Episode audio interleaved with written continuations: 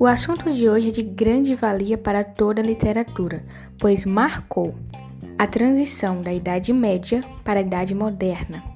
Juntamente com a Revolução Francesa, este movimento literário ascendeu na Europa no século XVIII e teve como principais características a valorização de elementos populares, estimulando o povo a participar de manifestações culturais, a imaginação criadora, onde todas as regras de arte clássica foram deixadas para trás e o mundo imaginário começou a tomar muito destaque nesta época.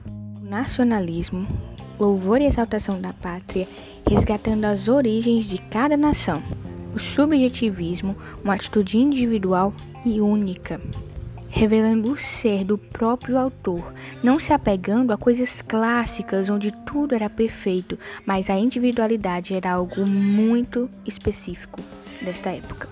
O egocentrismo, onde houve o triunfo absoluto do eu, o homem estava no centro das poesias e de todas as coisas. Sentimentalismo analisa e expressa a realidade por meio dos próprios sentimentos, do que as pessoas sentem, das suas emoções. A supervalorização do amor. O amor foi considerado um valor supremo da vida e ele era o tipo regidor de todas as outras coisas, de todas as outras emoções. Porém, não exaltava apenas o amor como uma coisa boa, mas também a traição, as desilusões e todas essas coisas. A idealização da mulher, uma mulher convertida em anjo, musa, deusa, criatura pura, poderosa, perfeita, inatingível, capaz de maravilhar a vida do homem que lhe correspondesse. A primeira geração do romantismo foi descrita pelas coisas mais nacionalistas, a exaltação da pátria, dos seres, da própria cultura. A segunda geração teve como foco o byronismo, conhecida como o mal do século. Como a primeira destacava os valores da Revolução Francesa, a unidade, fraternidade, a liberdade e a igualdade, Aí, no byronismo, que é a segunda geração, que é conhecida como mal do século, prevaleceu coisas tristes, coisas amargosas, por conta da utopia revolucionária não ter tido um sucesso como eles realmente achavam que teria. O romantismo no Brasil se deu do ano 1836 ao ano 1881 teve como marco inicial a publicação de Suspiros Poéticos e Saudades de Gonçalves de Magalhães em 1836. E o seu marco final se deu com a publicação de Memórias Póstumas de Brás Cubas de Machado de Assis no ano de 1881, que inaugurou o realismo. O contexto histórico aqui do Brasil se deu a partir do ano 1808 com a chegada de Dom Pedro e sua família por conta da invasão napoleônica. Entre o ano 1808 e 1821 foram feitas a Biblioteca Real, a Imprensa Régia, o Museu Nacional e várias outras coisas. E no ano de 1822 deu-se a proclamação da independência do Brasil. No dia 7 de setembro de 1822.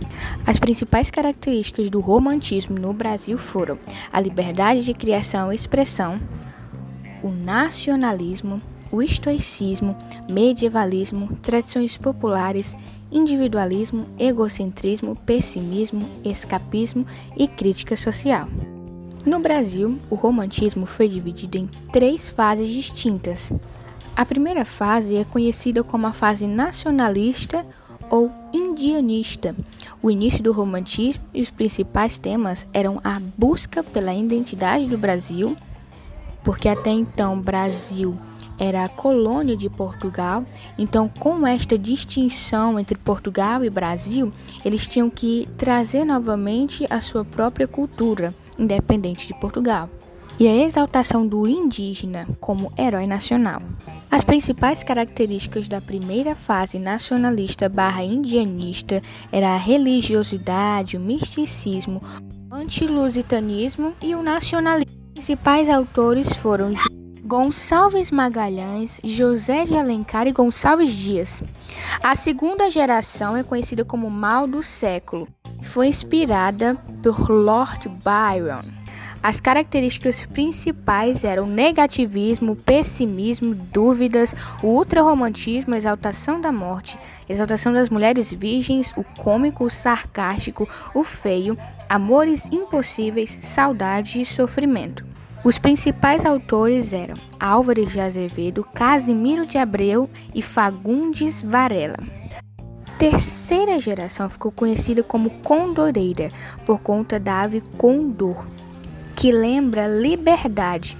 A principal característica desta terceira fase é uma poesia libertária, que teve seu início com a obra Política Social de Victor Hugo. Os principais conceitos abordados foram a liberdade e a igualdade.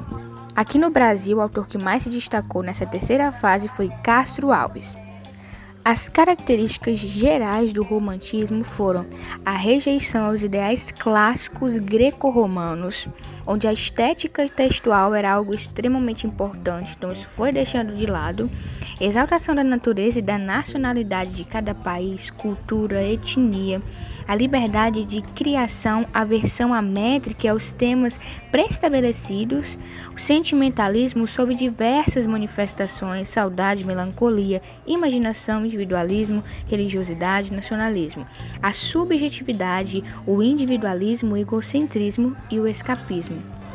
Essas foram as contribuições principais do romantismo para com o mundo, as suas características e suas fases distintas apresentadas.